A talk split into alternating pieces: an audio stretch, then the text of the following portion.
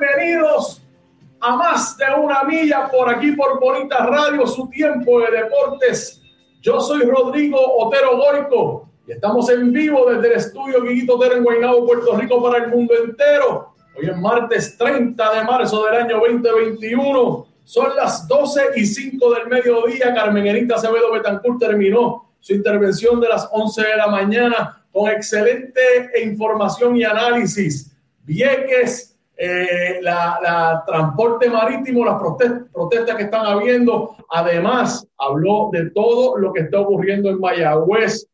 Triste por demás que sigamos eh, que con estas informaciones. Siempre hay que hacer el análisis del punto responsable y así es lo que hacemos en Bonita Radio. Gracias por estar con nosotros a través de todas estas redes sociales. Recuerden que estamos aquí en Facebook Live, después estamos en, en YouTube, ahí suscríbase Twitter, Instagram, también en iBox, iTunes y Spotify nos puede conseguir nuestros auspiciadores, Buen Vecino Café, la cooperativa Abraham Rossi, la cooperativa de Vega Alta. Gracias por estar con nosotros. Bueno, lo prometido es deuda. Ayer se lo adelanté que íbamos a tener hoy entrevista, conversación con el dirigente de las campeonas de Centroamérica, de Centro Básquet, la selección nacional de baloncesto a las Olímpicas. Aquí tenemos con nosotros Jerry Batista. Jerry, gracias por estar en Bonita Radio nuevamente. Un abrazo grande y muchísimas felicidades.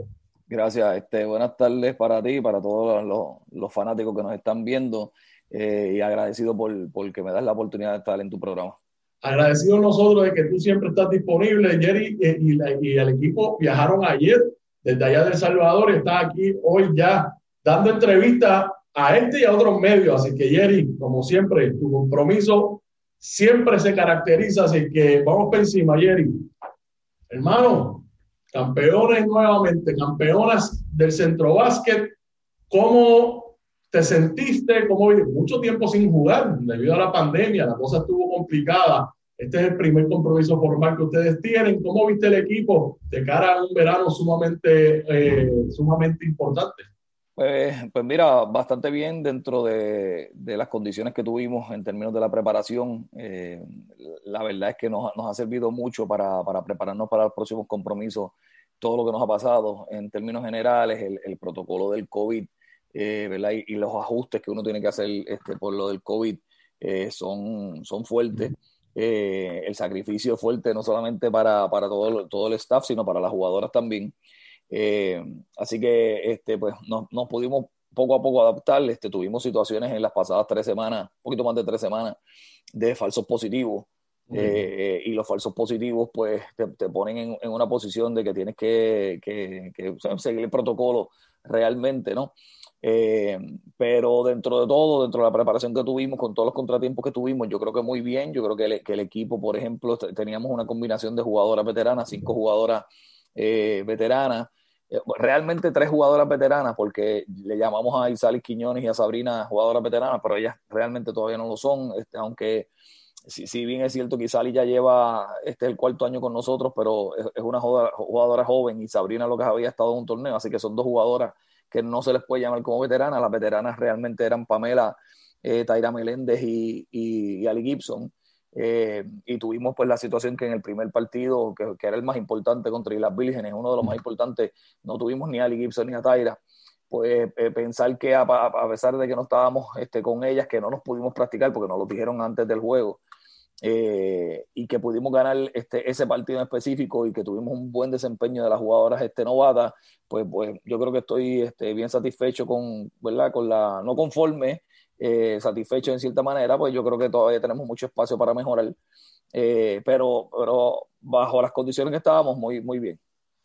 Jerry, eh, hablando de eso, Natalia Meléndez durante las transmisiones lo dijo varias veces, todos los días lo dijo varias veces, que no nos podemos referir al equipo nacional, sino, y tú lo has dicho en este programa y en otros medios muchísimo, sino el programa nacional.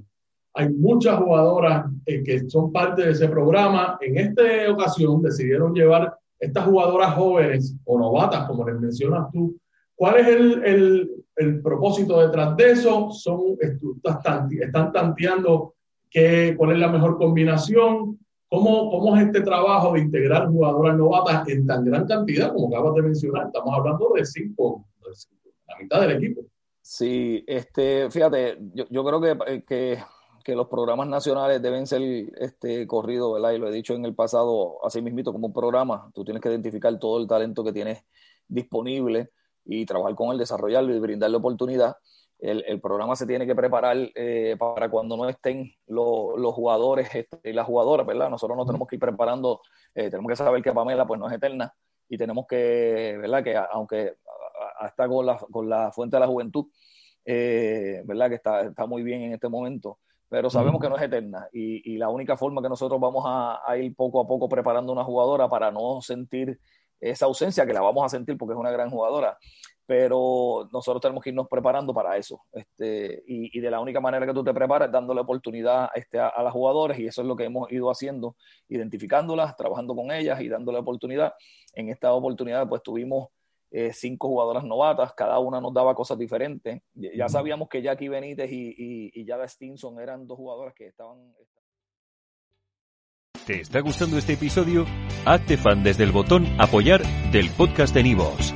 Elige tu aportación y podrás escuchar este y el resto de sus episodios extra. Además, ayudarás a su productor a seguir creando contenido con la misma pasión y dedicación.